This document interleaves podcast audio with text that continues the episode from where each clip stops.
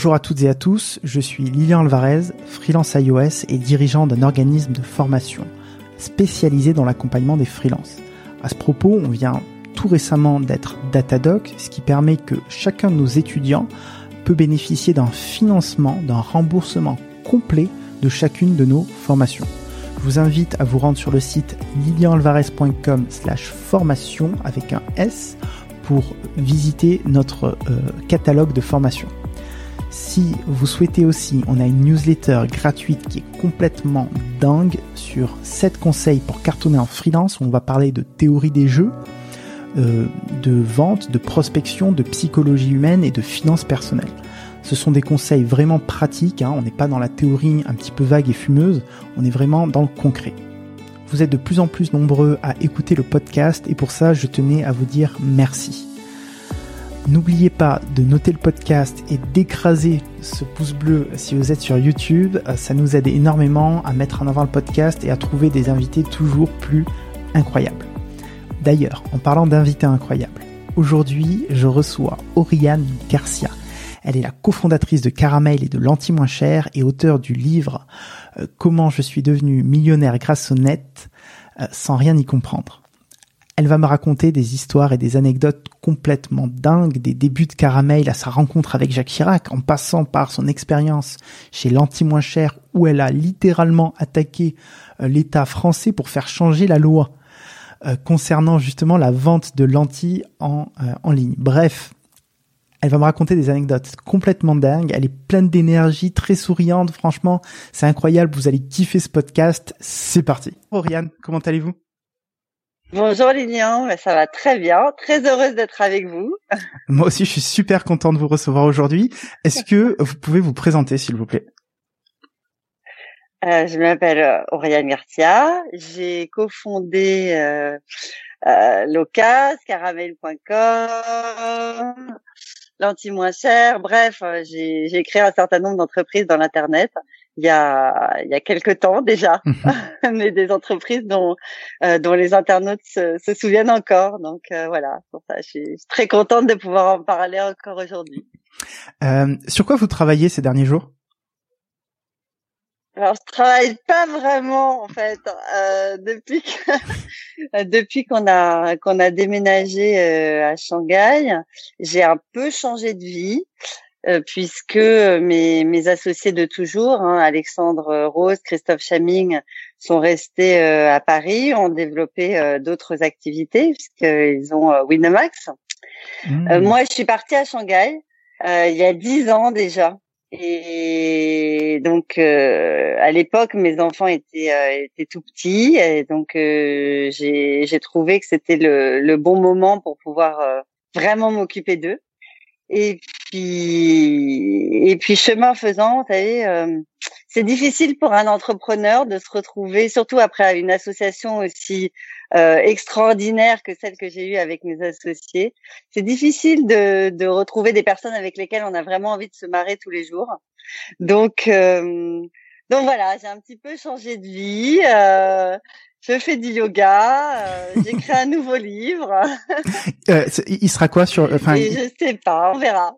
Il, il est sur quoi le, le nouveau livre cette nouvelle vie, elle est assez récente ou elle a été, euh, elle, cette transition, elle s'est faite avec votre euh, euh, votre déménagement à Shanghai?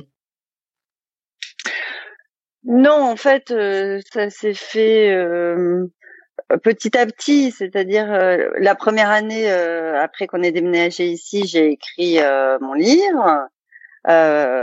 donc cette, cette autobiographie.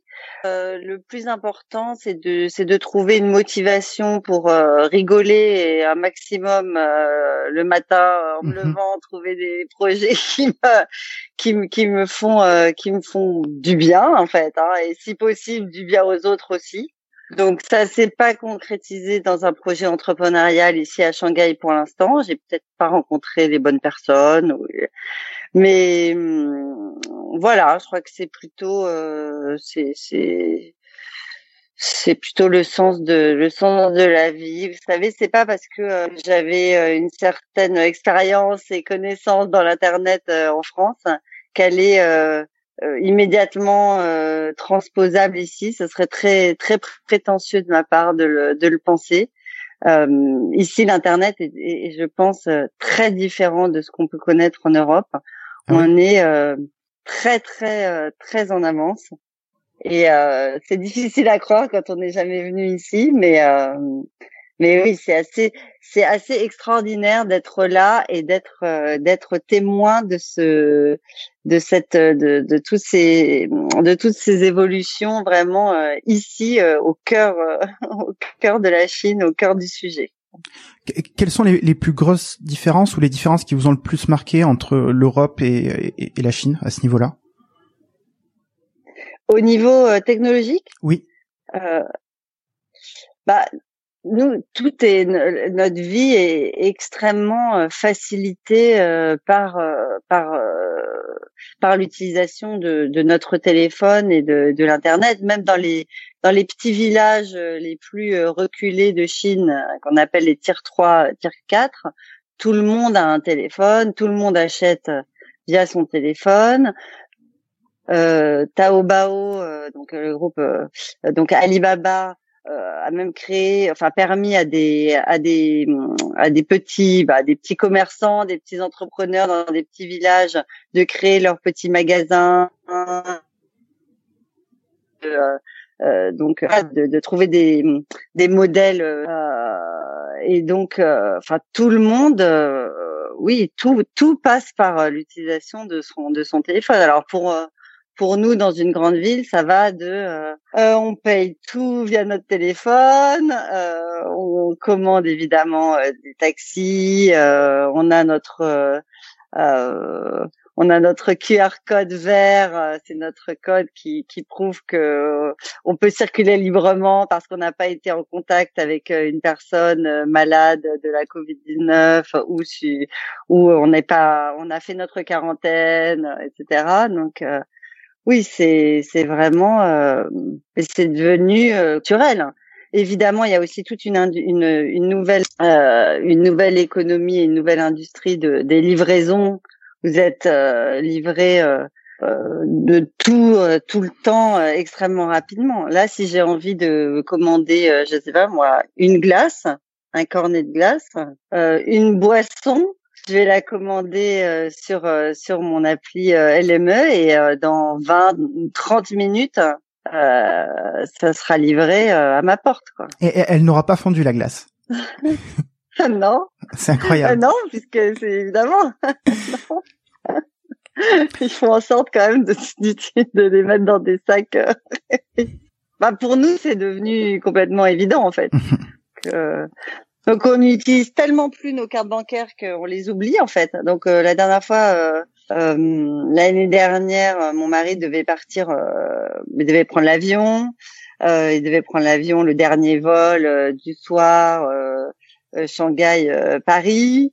Donc il part à l'aéroport, il donc il part de la maison vers 21h, il arrive à l'aéroport à 21h45 et il m'appelle pour me dire euh, j'ai oublié mes cartes euh, bancaires, j'ai oublié mon portefeuille avec toutes mes cartes, évidemment, puisqu'ils les utilisent plus jamais pour payer quoi que ce soit. Donc, tu dois sauter dans un taxi et me les apporter avant, avant le, la fermeture de l'embarquement, bien sûr. eh oui. Donc, euh, ce que j'ai fait. Mais alors c'était drôle parce que c'était vraiment comme dans un film. C'est-à-dire je suis arrivée à l'aéroport, j'ai ouvert la, la j'ai descendu la, la, vitre du taxi. Le taxi s'est même pas arrêté parce qu'en plus j'avais laissé les enfants tout seuls à la maison. Bon, euh, ils sont grands, hein, donc euh, ça va. Mais mais j'ai baissé la vitre du, du, taxi, je lui ai euh, tendu son portefeuille qu'il a attrapé à la volée et pour courir, pour courir à l'intérieur de l'aéroport Exactement. Voilà. Mais pour dire, il a, il a complètement, euh, voilà, il avait complètement oublié de, de prendre ses cartes. Quoi. Du, du, coup, je suis, je suis, curieux de vous poser une question. Euh, si vous reveniez en France et que vous deviez créer quelque chose de nouveau avec tout ce que vous avez pu voir en Chine et toutes les pratiques qui, qui, qui s'y font, euh, qu'est-ce que vous feriez? Euh, Je pense que j'ouvrirais une école. Une école? Ça me plaît. Ouais. je pense que j'ouvrirai une école euh, avec des enseignements euh, qui sont pas forcément, euh, voilà, qui commencent euh, à être proposés euh, en France, mais ouais, donc le chinois notamment. Mhm. mais oui, voilà, parce que bon, hein, l'avenir, il est, c'est évidemment très très gratifiant de créer des choses pour les de créer quoi que ce soit hein, comme service pour les gens qui, qui changent leur vie comme on l'a fait pour Caramel et dont ils puissent se rappeler mais mais mais mais créer quelque chose pour les enfants et, qui, et pour le futur c'est je crois que c'est euh, c'est encore mieux quoi. Ce serait vraiment la voilà. Ce serait vraiment ce que j'aurais envie de faire. Il y aurait des enseignements particuliers dans cette école? Des, des choses que vous avez apprises durant votre expérience je dirais entrepreneuriale ce, ce genre de choses? Euh, oui, bah alors je pense que il y aurait du coding. ça c'est une bonne idée.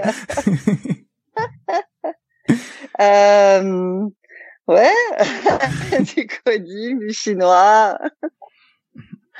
bon, c'est voilà, c'est c'est c'est évidemment pas un projet abouti, hein, mais parce que j'ai pas du tout l'intention de, de revenir.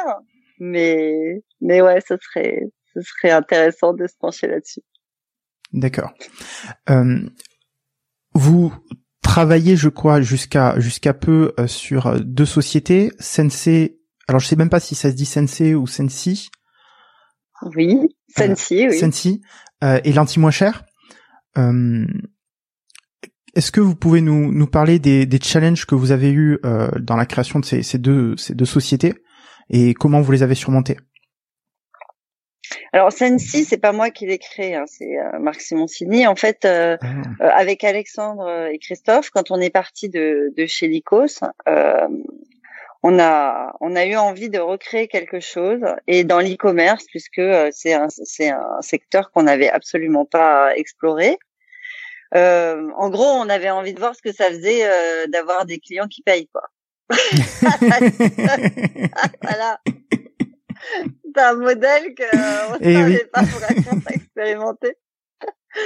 Et donc, euh, donc c'est marrant la manière dont, ça s'est fait puisque on était on était en week-end et euh, Alex avait oublié ses lentilles et on était au on était au Touquet et il avait il a fallu euh, courir et trouver des lentilles au Touquet un samedi après-midi. Bon évidemment c'est pas du tout c'était pas du tout ce qu'on avait prévu la manière dont on avait prévu de passer notre samedi après-midi. Et, euh, et voilà, donc euh, c'est comme ça qu'on a commencé à se dire, mais euh, vraiment les lentilles, pourquoi on pourrait pas les acheter par internet, euh, avoir euh, comme un système d'abonnement, en tout cas qui nous rappellerait que on, a, on est en panne. Et, et puis on a commencé à creuser l'idée. On s'est rapidement, très rapidement rendu compte que c'était interdit. Ah c'était interdit. C'était interdit en France en 2005 de vendre des lentilles par internet. Ouais. Donc on s'est dit c'est pas grave. Euh, on a monté notre entreprise en Allemagne. qu'on est alsacien, donc euh, l'Allemagne on connaît un peu. Et, euh, et on a attaqué l'État français. On a attaqué euh, le premier jour euh, d'ouverture du site, on a attaqué l'État français. Et on a gagné en, en 2011. Donc la France a modifié sa, sa législation euh, Alors comment on fait pour euh, attaquer l'État français et gagner? Enfin, c'est incroyable quand même. Bah non, parce que non, c'est pas incroyable. Non, parce que on, on, était vraiment, euh, enfin, il y avait, il y avait quelque chose d'incompréhensible en, regard du droit européen, de ce qui était possible de faire dans les autres pays. Euh, il faut être euh, pugnace, hein, il faut avoir un, bon avocat et ben, euh, j'imagine, il faut surtout pas lâcher l'affaire. Hein. Il faut pas lâcher l'affaire parce que euh, on a reçu des menaces, on a on a reçu des menaces de mort, on a vraiment été oui, on a vraiment été menacé à cause de ça. Bon, le risque était pénal également, donc donc bon, ah il faut donc faut avoir envie d'aller jusqu'au bout quoi. Les, les, les, gens qui vous ont menacé, euh, c'est des gens juste qui étaient euh, qui étaient malades, euh, ou, c'était vraiment des gens qui avaient intérêt à ce que vous ne créez pas cette société parce que ça leur tuait leur business ou euh... Oui, bah il y a de tout, hein. Euh, euh mais mais euh, quand vous brisez un quand quand vous cassez un monopole, quand vous euh, quand vous vous vous, vous, changez voilà changer les choses de, de, de telle manière d'une manière aussi drastique forcément, euh, il y a des voilà, il y a des gens qui sont réfractaires ou qui euh, qui ont envie de garder leur euh, leur leur privilège. C'est pas la majorité, mais c'est arrivé. Comment est-ce que vous avez eu des problématiques au niveau de la gestion des stocks? Parce que je pense pense pas que vous aviez de, l'expérience dans, ce domaine-là avant. Est-ce que ça a été quelque chose de, particulièrement difficile à appréhender ou pas du tout? Non, alors on a appliqué toujours nos règles de bon sens, hein, euh, qui sont des règles qu'on applique depuis la première euh, entreprise qu'on a créée. Et là, euh, concernant les stocks, en fait, 80% des utilisateurs de, de lentilles mettent, utilisent les mêmes, les mêmes, les, les mêmes corrections. Donc, donc en fait notre stock, il était euh, assez limité entre guillemets parce que il était destiné à servir la majorité des utilisateurs pour ce qui est des autres et donc de pouvoir les livrer très rapidement. Pour ce qui est euh, des, des, utilisateurs qui nécessitaient des corrections un petit peu plus, un peu moins communes, cela de toute façon accepté euh, de, de, de bonne grâce d'avoir un délai de livraison un peu un peu supérieur. Euh, j'aimerais qu'on revienne un petit peu en arrière et qu'on parle de l'aventure Caramel, euh, parce que quand même dans le contexte de Caramel, vous avez rencontré Jacques Chirac. Bah, la première fois, oui, c'était en 99 via le webmaster de, de l'Élysée.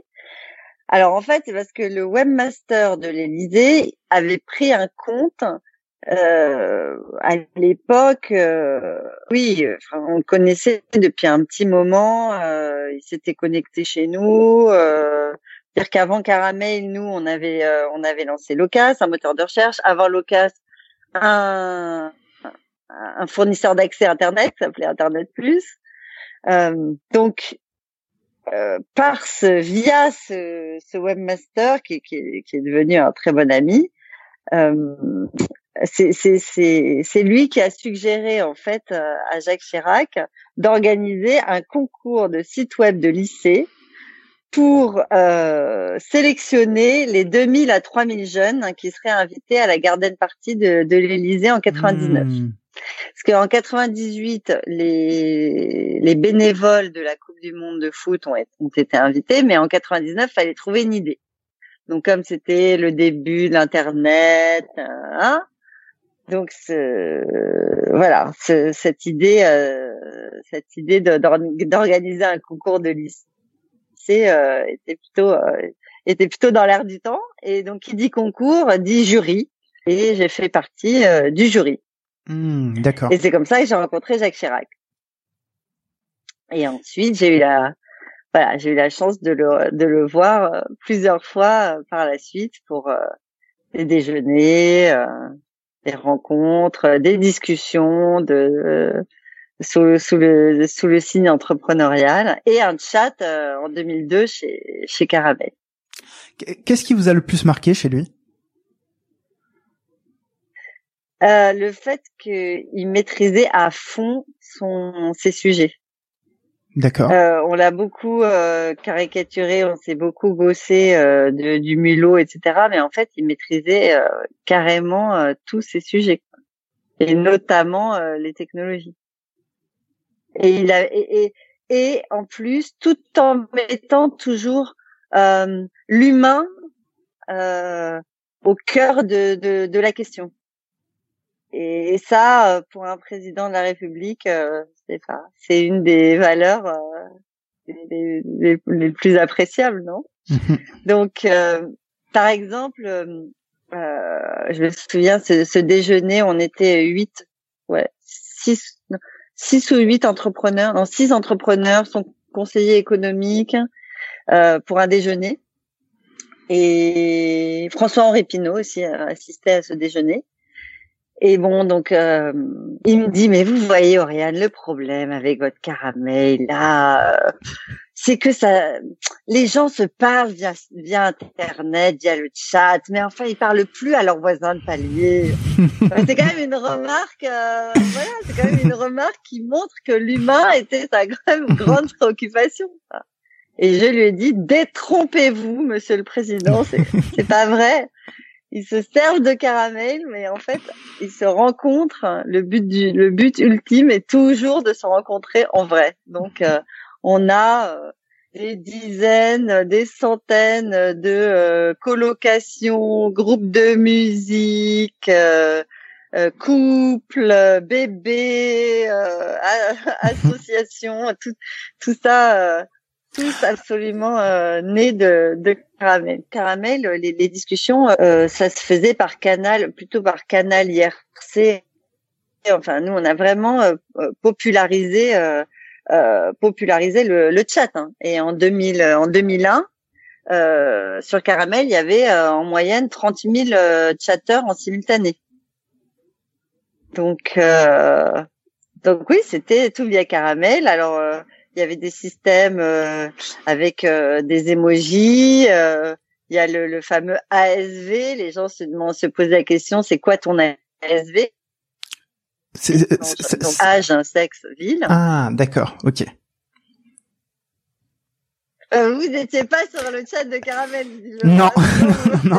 encore que. Trop jeune peut-être. J'ai des souvenirs euh, de ma meilleure amie d'enfance qui euh, qui était qui avait Caramel sur son ordinateur, mais moi personnellement je l'ai je l'ai jamais utilisé, je crois. Bon, j'allais dire, il est jamais trop tard, mais si, en fait. Et eh oui, parce que du coup, j'ai regardé, je suis allé, j'ai tapé caramel.com et, et j'ai rien trouvé du tout.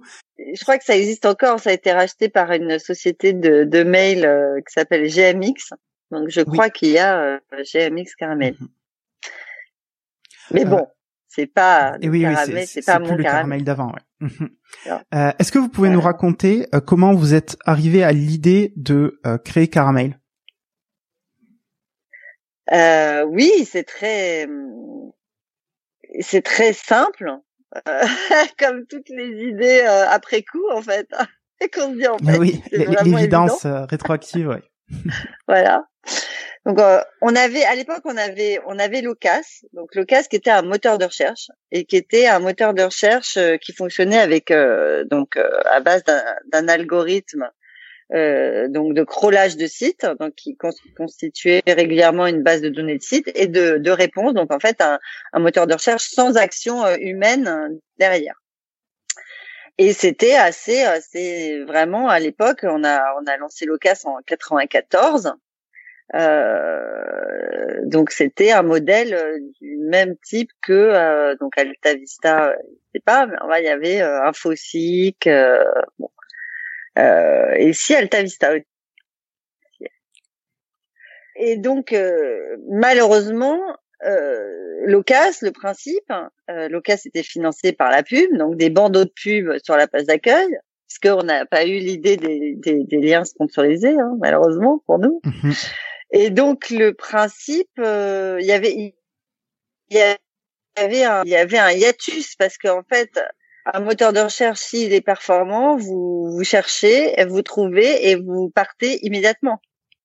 si vous trouvez la réponse, vous n'avez même pas le temps de chercher que déjà vous êtes parti, quoi. Donc vous n'allez pas cliquer sur des bandeaux de pub en haut de la page, euh, surtout qui n'ont rien à voir avec le sujet. Tout à fait, oui. Donc on essayait de commencer, on a un peu de la pub euh, contextuelle, mais enfin en même temps, euh, on avait des bandes de pub qu'on pouvait. Hein. C'était aussi le début, euh, un peu le début de la pub sur Internet. Quoi.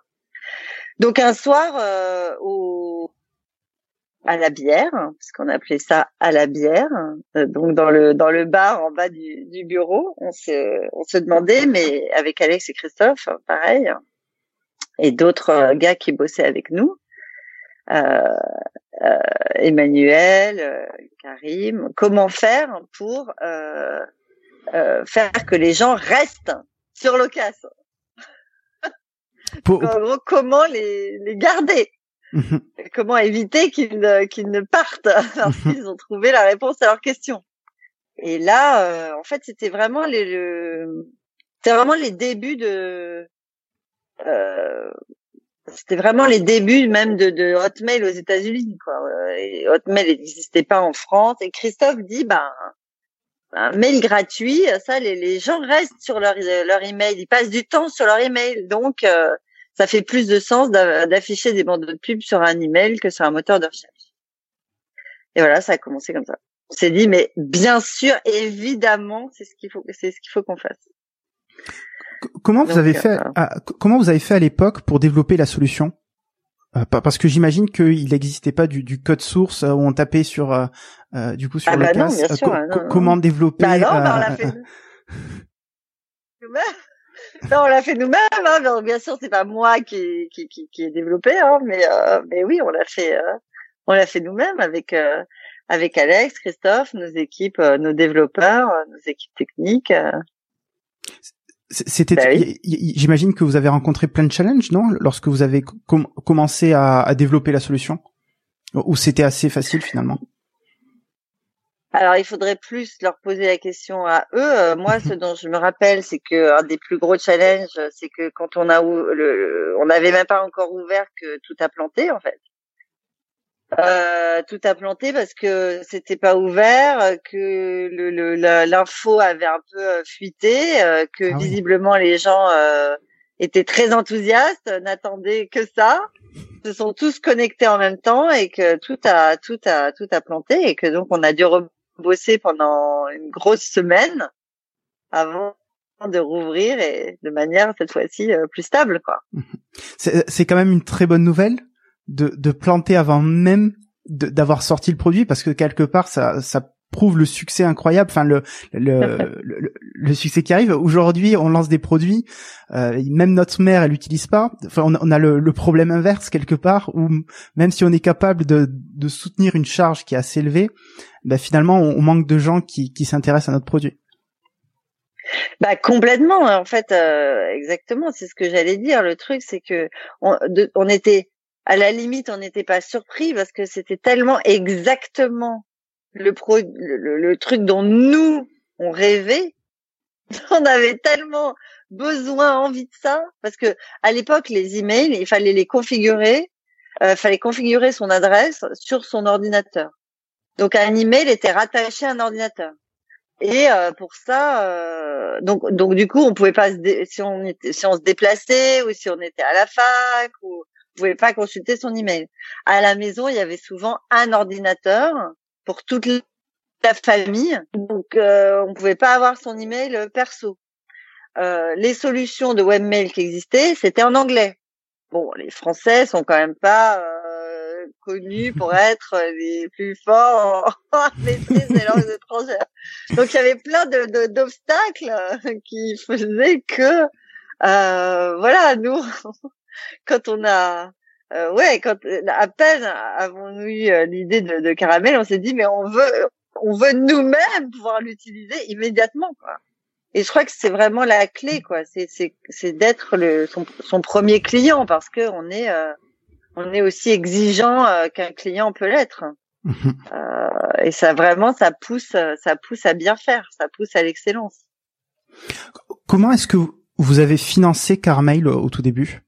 Et, et j'imagine Locas même avant? Alors euh, nous, euh, avec nos propres, euh, euh, avec nos, nos, nos, propres moyens, hein, on n'a pas, enfin de toute façon à l'époque, on n'a pas fait de levée de fonds. À l'époque de Locas, ça n'existait pas. Hein. Même à l'époque de Caramel, c'était très compliqué. Je me souviens très bien, en 98, on cherchait à faire une levée de fonds pour développer Locas et Caramel. Euh, on cherchait 15 millions de francs, en 98. Mhm. Euh, c'était impossible à trouver. Ah oui. vraiment impossible. Donc, du coup, euh, bah du coup, on a vendu l'ocas pour financer Caramel. ah, d'accord. Donc, vous avez réussi à trouver un racheteur pour l'ocas et avec les fonds quelque part euh, qui, qui, ont été récupérés de l'ocas, vous avez tout injecté dans Caramel pour embaucher, j'imagine, et, et, monter le et faire monter le, le produit en, voilà. en qualité et en, en fonctionnalité. Exactement, ouais. En 80, ouais. Et du coup, en 99, tout le monde voulait investir. Donc, en l'espace d'un an, euh, voilà, on est passé de euh, très compliqué le, le, le, capital risque euh, en France, mais pas seulement pour nous, hein, à euh, enfin, de la, folie. Les gens qui nous disaient, mais vous êtes parce que fin 99, on, on refaisait une levée de fonds. et, et là, et pareil, on cherchait la, la, même somme à peu près. Et là, on a des investisseurs qui nous disaient, mais vous pouvez, vous voulez pas 50 millions, je peux pas être moins de 50 millions. Enfin, c'était. Euh... Vous avez levé combien du coup en, en fin 99 C'était tellement de la folie. Bah, ce qu'on voulait, ce qu'on avait décidé, on n'a pas. Vous n'avez pas pris plus? Plus que ce dont on avait besoin. Non, ben non. ben non. Quel est euh, votre meilleur et pire souvenir euh, de l'époque Caramel J'ai pas de pire souvenir, je crois. J'ai plein de meilleurs souvenirs.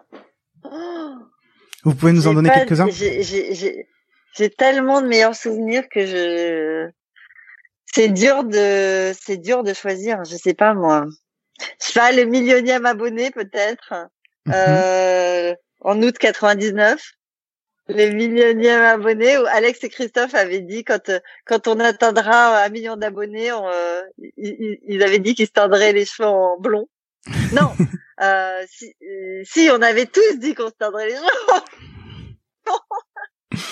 euh, et on a fait une grosse fête, on lui a offert un ordinateur et tout. Ah oui, au, au millionième abonné.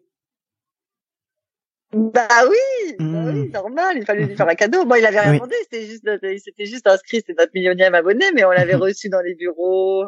Ah, génial. Euh, plein de souvenirs extraordinaires. Hein. Euh, quand on était allé à l'île Maurice, euh, on avait euh, on avait emmené notre équipe euh, Caramel, donc 30 personnes à l'île Maurice pendant cinq jours pour les remercier de tous toutes ces années extraordinaires, mmh.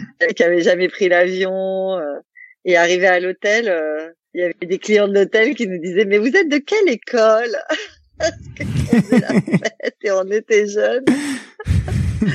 Donc euh, le chat, euh, le chat avec Chirac, c'était génial aussi hein, quand quand il a il a demandé à à ce qu'on lui amène le chien quand tout a, au moment où tout avait planté euh, parce qu'il y avait trop de connectés en simultané. Donc, euh... Eh, eh, est-ce qu'il s'en a aperçu que, que, le chat avait planté du coup? Que tout avait planté? Je pense que oui, mais il a eu l'élégance de pas le de pas le souligner en fait. Et on a donc euh, voilà, on a meublé pendant 10-15 minutes. On a discuté, il a il a fait la connaissance du de Nemesis, le chien, le cocker, et voilà. Ouais, il y a vraiment euh, ouais que des bons souvenirs. Même j'ai le mauvais souvenir, non. Après avoir vendu Caramel, euh, le truc c'est que, enfin un regret dans la mesure où à l'époque on a on l'a fait, on était persuadé de, de, de, choisir la meilleure solution pour continuer à développer Caramel. Il se trouve que c'était pas forcément euh, le cas, mais euh, mais voilà, on peut on peut largement continuer à se regarder dans une glace et voilà, je crois que c'est ça qui je crois que c'est ça qui compte. Euh, on a toujours fait les choses euh, en suivant nos, nos valeurs. Je crois qu'on ouais, je crois qu'on peut être fier de ça, même si on n'a pas tout réussi. Comment est-ce que elle s'est passée justement cette vente? Euh, Est-ce que ce sont eux qui sont venus à, venus à vous en vous proposant une acquisition? Est-ce que vous pouvez nous raconter un petit peu comment ça s'est passé?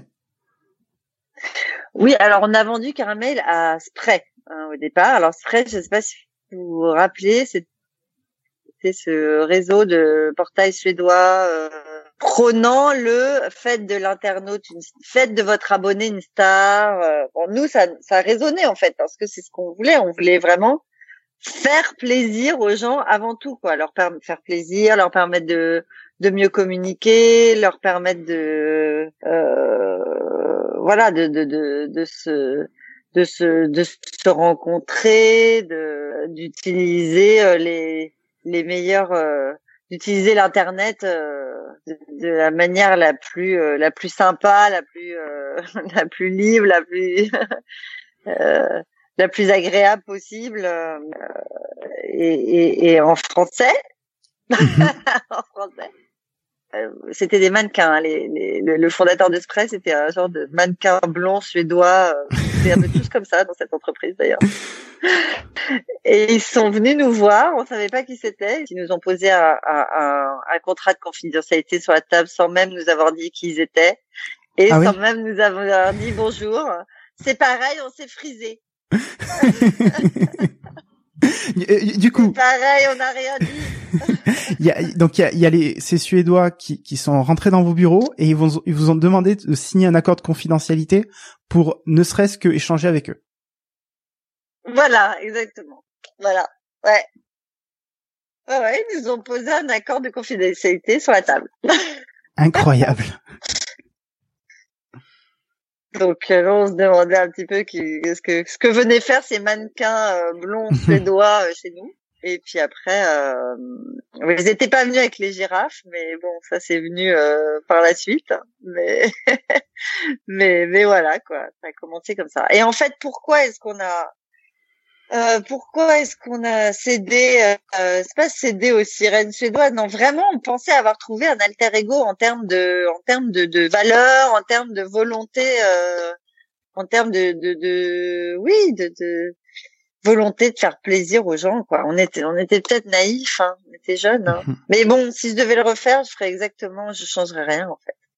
Je changerais rien. À l'époque, euh, à l'époque, Bernard Arnault voulait nous racheter. Ah oui? Et, et et en plus, le deal comprenait une partie en cash. Ah. Avec Bernard, avec Bernard mais on n'a pas accepté parce que le, le, projet n'était pas un, le projet n'était pas un projet qui nous qui nous parlait quoi. On avait demandé c'est quoi la stratégie de, de Bernard Arnault dans l'internet et donc euh, on nous avait répondu euh, la stratégie c'est de racheter un certain nombre de, de sites tous différents un site euh, dans chaque catégorie mhm. et puis après on verra ce qui marche pour nous, c'était pas une stratégie. Donc, on a dit c'était pas une stratégie. Non, merci.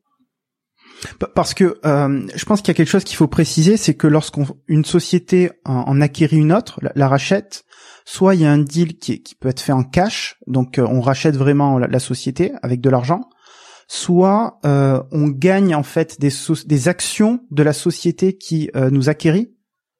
Euh, et du coup, si cette société-là fait une IPO ou se revend derrière, eh ben c'est là quelque part où c'est le jackpot et on gagne encore plus d'argent. Est-ce que je, je me trompe pas? Oui, et il y a des modèles mixtes, comme ça a mhm. été le cas euh, pour Caramel, puisque on avait un modèle sur une vente qui comprenait cash et, et action. Ok. Alors du coup, je, suis un petit peu curieux. Comment euh, il vous a abordé euh, Bernard Arnault? Comment est-ce que vous avez été amené à, à, parler de deal avec lui? Bah, euh, Très simplement, hein, via via son fonds d'investissement internet. De toute façon, à l'époque, tout le monde parlait un peu avec tout le monde. Hein, donc mhm. Là, je parle, de, on parle de fin 99. on était en, en pleine levée de fonds, mais mais de mais voilà, ça n'empêchait pas euh, tout le monde se, tout le monde se, se parlait. On, on mhm. sentait, il y avait, il y avait une effervescence pour nous. Euh, elle était justifiée, le fait de parler euh, euh, avec ces gens-là. Elle était justifiée par le fait que à l'époque, on était, on était franco-français. On voyait arriver des modèles euh, notamment euh, Liberty Surf, hein, donc euh, mhm. racheté par euh, par le, les fonds de Bernard Arnault et avec des modèles internet gratuits. bon, ça méritait qu'on qu'on y prête attention. D'accord. Ok.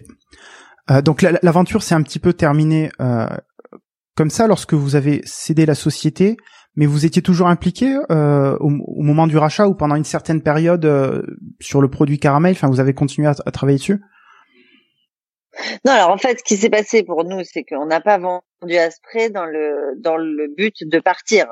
on a vendu à Spray dans le but de pouvoir d'avoir plus de moyens pour continuer à développer Caramel en Europe. Entre la vente à Spray le 31 janvier 2000 et la vente de spray à Lycos au mois d'août, la bulle Internet a éclaté, euh, le Nasdaq s'est effondré. Euh, et donc voilà, donc Spray s'est revendu à Lycos. Spray n'a pas fait l'IPO qui était prévu. Mhm. s'est revendu à Lycos Europe, qui à l'époque euh, appartenait à Bertelsmann. Et nous, on a été revendu par la même occasion, quoi. Un peu le, le, le, on est parti le bébé avec l'eau du bain. Mhm. bon, on avait l'intention de toute façon de rester. Donc euh, pour nous, ça changeait, euh, ça changeait, bah, ça changeait pas grand chose. On restait de toute façon. On n'avait pas envie de partir. Après, le truc, euh, c'est que quelques, même pas deux semaines après notre l'annonce de notre rachat, euh, Lycos a également racheté Multimania. Multimania? Ça, ça a changé la donne. Donc Multimania, c'était euh, un site d'hébergement de pages perso. Donc ça commençait à faire euh, beaucoup de monde. Ça commençait à faire beaucoup de, de rachats et surtout pour nous, euh, eh bien l'ICOS nous dit euh, alors on rachète Multimania et et, les, et donc ça faisait c'était donc ça nous a amené à Caramel, Multimania, ce qui est resté de Spray euh, France et Lycos France, donc une fusion de quatre sociétés. Et euh, sous la direction euh, des, des, des, dirigeants de Multimania. Donc là, on a dit non, non, si vous voulez qu'on reste et qu'on continue à développer à Caramel pour toute l'Europe, on va rester indépendant. Donc voilà. Donc on est resté indépendant et puis pendant jusqu'en 2002, où là, euh, là, on a repris la, la direction de, de, de l'ensemble des activités euh, donc de l'ICOS en France, et on est repas. donc euh, ça s'est arrêté, tout, ça, tout s'est arrêté en 2005 parce que bon, il était temps que chacun passe à autre chose de son côté, quoi. Quel est le conseil que vous donneriez à une personne qui veut lancer un, business sur Internet aujourd'hui? Euh, sur internet euh, ou pas sur internet hein, mais déjà le premier conseil que j'aurais à donner à, quelqu'un qui veut entreprendre c'est de mais je, crois que s'il veut entreprendre il est il est déjà c'est de voir euh, le monde tel qu'il devrait être et pas le monde tel qu'il est vraiment parce que si on voit le monde tel qu'il devrait être tel que l'on aurait envie qu'il soit eh bien on a euh, on a envie euh, de, de, de créer et d'entreprendre justement euh, pour arriver à ce à ce monde idéal quoi. Donc euh, si on se dit tout a déjà été fait, ça sert à rien, il y a plus rien à inventer, il n'y arrivera pas.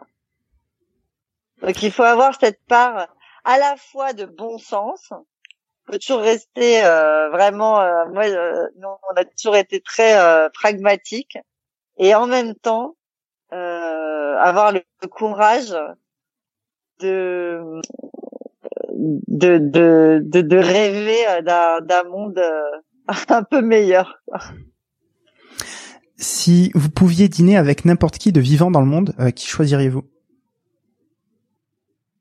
Alors, Richard Bronson, si tu hmm. m'écoutes, j'aimerais bien dîner avec toi parce que parce que tu as une image d'entrepreneur qui, qui, qui, qui, qui me parle et je voudrais savoir si c'est vraiment euh, le cas. Si tu es aussi sympa que tu en as l'air et si tu as des valeurs aussi euh, euh intenses, des valeurs d'humanisme. Et, euh, et, voilà. Et si tu, tu, si tu les appliques euh, en vrai dans la vraie vie.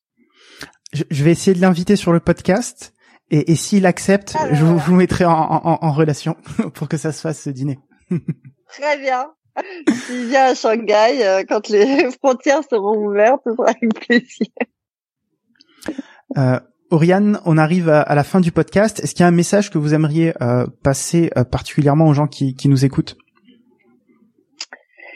Euh, je, je suis personne pour faire passer des messages. Par contre, je voudrais dire à tout le monde de de rester courageux parce que franchement c'est c'est compliqué.